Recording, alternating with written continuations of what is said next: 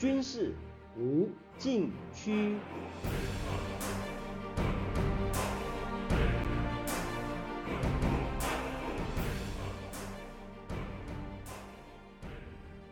听众朋友们，大家好，您现在收听的是自由亚洲电台的军事无禁区栏目，我是栏目的主持人齐乐意。今天谈中美关系，从美国前国务卿基辛格日前访问北京说起。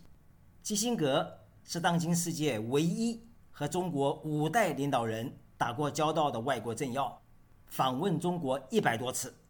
对中国来说，基辛格不仅是开启中美关系正常化进程的关键人物，更成为中美关系良好发展的一个政治符号。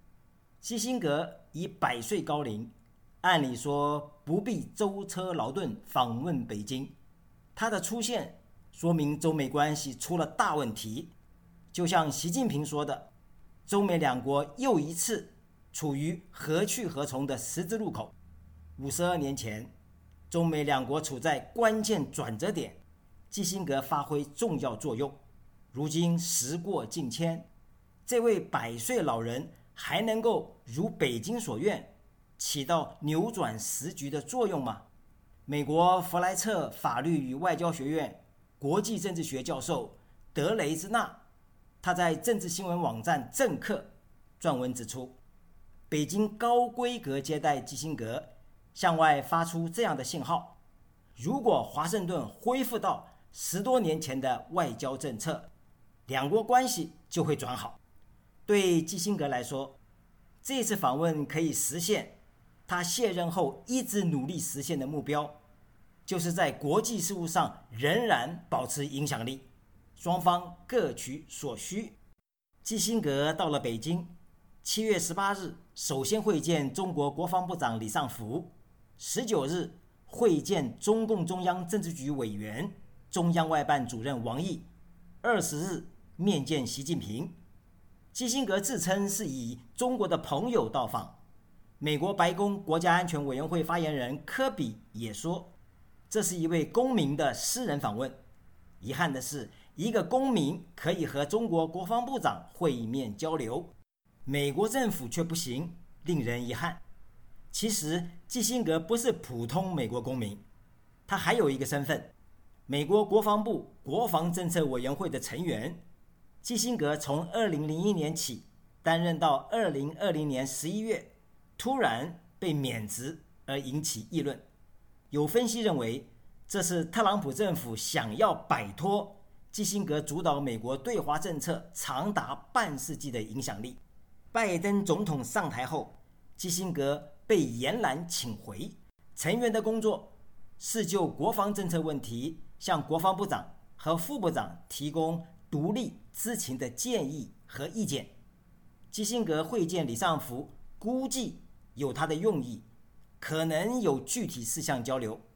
德雷兹纳指出，北京高规格接待基辛格，让人联想到中国处理对美关系特有的外交风格。几十年来，中国最喜欢美国政府指派专人处理对华事务。在小布什政府后期，由财政部长鲍尔森穿梭其中；在奥巴马政府第一任期的三年里，国家安全顾问多尼龙受到重用。从特朗普政府到拜登政府，美国没有类似的人居中传话。可以说，北京找上基辛格。显示挽回中美关系已无其他有分量的人选可以找。另一面是向美国表明希望回到过去，就像基辛格遵循一个中国原则，推动两国关系友好发展，把这几年走偏的道路重新回到正轨，稳步向前。但如今北京是一中原则几乎被掏空殆尽，中美大国关系。也由全面接触转向战略竞争。德雷兹纳不认为基辛格能够发挥过去的作用，因为他的声誉受到重创。他过去对华政策的失误和巴结权贵的企图，在不经意间变得更加清晰。这一次他访问北京，再次提醒外界注意到基辛格的利益动机。在此之前，美国政要卸任通常会写一本回忆录，偶尔发表外交政策演讲，或许担任非营利组织和智库的负责人。基辛格则不然。一九八二年，他和他的继任者福特总统国家安全顾问斯考克罗夫特创办基辛格联合咨询公司。为大公司提供咨询服务，这比智库提供的奖助金更有利可图。基辛格对客户的卖点是他能够进入权力走廊，以及提供权力核心中的内幕八卦。不仅在华府，也在北京。这也解释了为什么基辛格一直抵制美国外交政策对俄罗斯和中国转向强硬，因为这会搞坏关系。威胁他与世界领导人接触的特权。时代已经改变。德雷兹纳认为，习近平为基辛格举行盛宴，不会对美中关系带来丝毫影响。当共和党人批评拜登对中国态度软弱时，就会知道现在的政治环境对中国非常不利。下面休息一下，马上回来。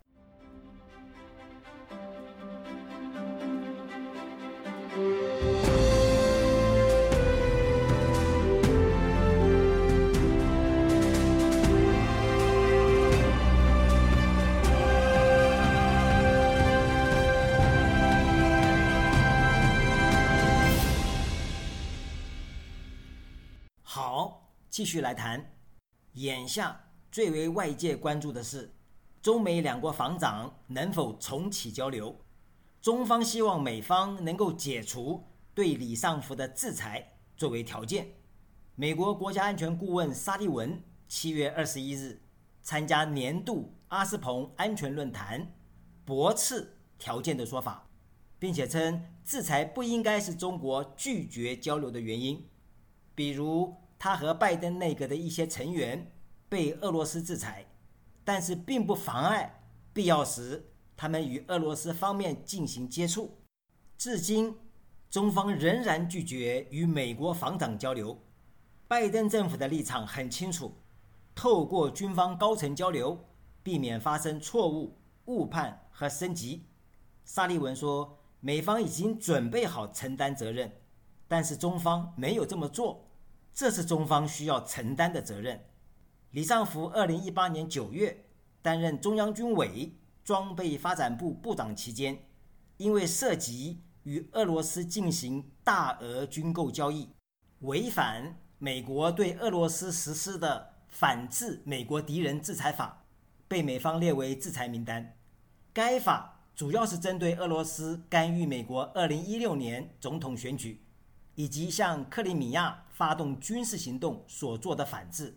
如果美国解除对李尚福的制裁，如同放弃原则、承认错误，直接动摇该法的正当性。中国紧抓这一点不放的用意也在于此，牵一发而动全身。美方不可能作为交换条件。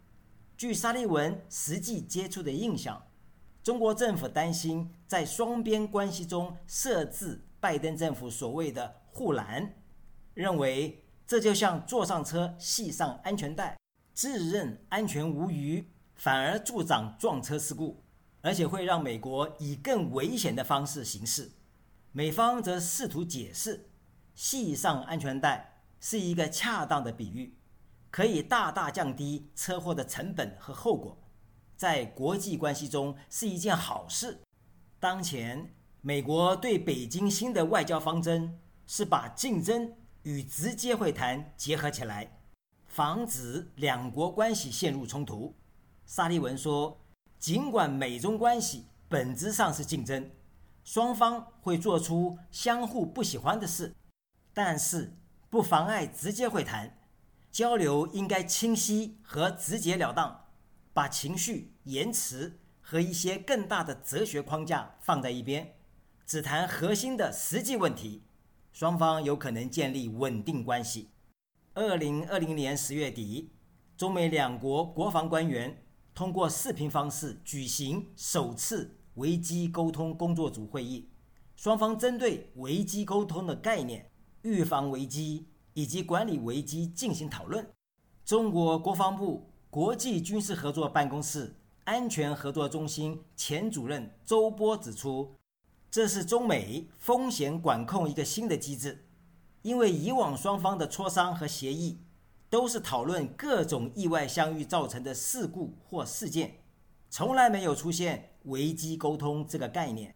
不过，从这次危机沟通工作组会议之后，就没有下文了。下面休息一下，马上回来。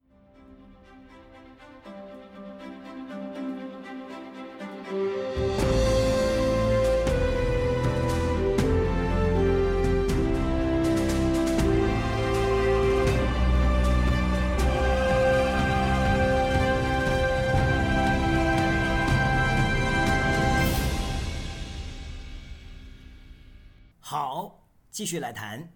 周波表示，历来中美两军相遇时，美国关心如何避免碰撞的战术问题，但是中国视为战略问题，认为美方不来中国周边海域才最安全。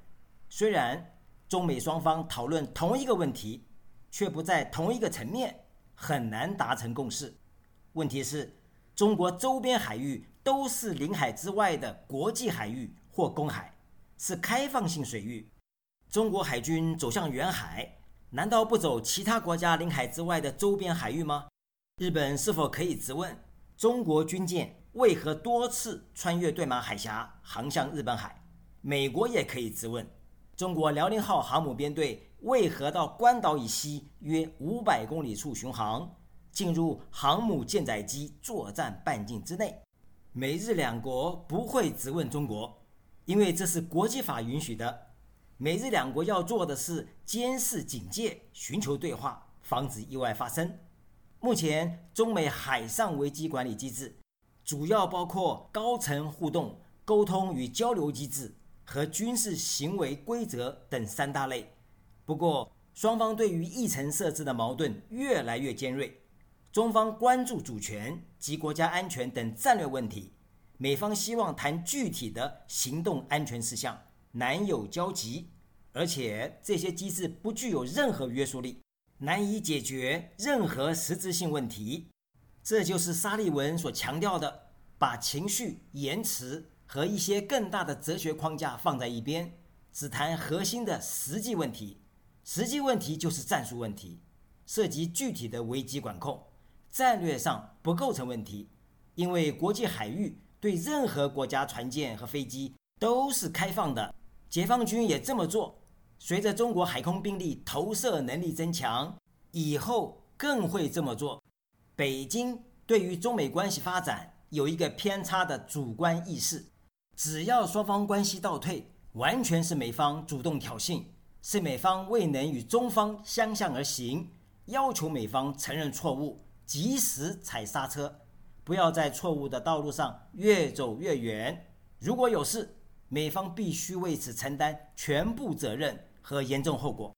会谈还没有举行，就定性对方有错在先。中方同意会谈，是文明大国的宽大为怀。谈到实际问题时，拿出宏大叙事作为搪塞。会谈一旦失败，就说对方刻意刁难。只有顺从北京。才是走正确的道路。天底下哪有这样的事？中美关系不可能走回基辛格的时代，那个时代制定的原则也不可能永久不变。重温旧梦，只会离现实越来越远。华府之所以殷切期待美中两军高层交流，不是有求于谁的问题，而是尽可能在交流对话中做得周全，把冲突风险降到最低。如果一方推脱敷衍，一旦发生冲突，国际社会可以看清谁应该负最大责任。听众朋友们，您现在收听的是自由亚洲电台的军事无禁区栏目，我是栏目主持人齐乐毅，谢谢大家收听，下次再会。